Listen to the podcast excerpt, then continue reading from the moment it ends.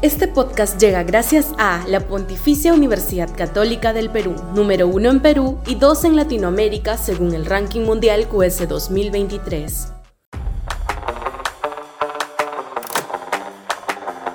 Un gobierno inepto frente a la delincuencia. Sudaca, Perú. Buen periodismo. El Congreso debería negarle las facultades legislativas solicitadas por el Ejecutivo en materia de seguridad son un mamarracho de normas inconducentes apuradamente llamadas Plan Boluarte que no van a resolver el terrible, el terrible problema de seguridad que afrontamos, el peor de nuestra historia republicana, el que el gobierno, sin necesidad de normas especiales, podría y debería enfrentar. ¿Va a servir una ley para resolver el inamovible problema del Brian, donde han muerto ya centenares de soldados y policías sin que se avance un metro en la expulsión de los narcosenderistas? Va a detener al tren de Aragua, banda venezolana que avanza imparable extorsionando desde pequeños comercios hasta microbuseros sin que la policía mueva un dedo para contenerlos? ¿Necesita acaso una norma para ello? ¿Va a refrenar al Comando Vermelo, mafia de narcotráfico brasileña que ya se apoderó de enormes territorios para su causa delictiva? ¿Por qué necesitaría un paquete de normas para facilitar que la policía actúe? El paquete de facultades va a refrenar la inmensa corrupción que reina en los institutos policiales y en las Fuerzas Armadas. Va a mejorar la formación de mayor cantidad de efectivos policiales hoy escasos y con subformación.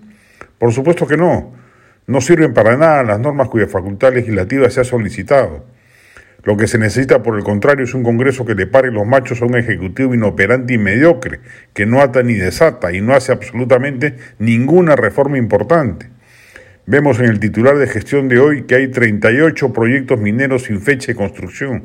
¿Acaso el titular del MINEN anda desvelado por ello? Si esos proyectos se destrabaran y entraran en funcionamiento, otras serían las cifras del PBI. Pero en este caso, como en el de la seguridad, la consigna parece ser no hacer nada para durar el mayor tiempo posible.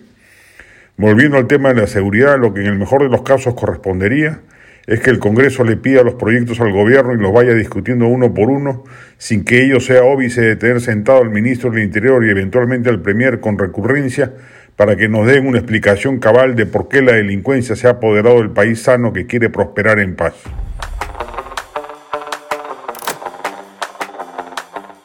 Este podcast llegó gracias a AFE, operador logístico líder en el mercado peruano que brinda servicios de almacenaje, transporte de carga, courier y cómics los puedes ubicar en www.afe.pe.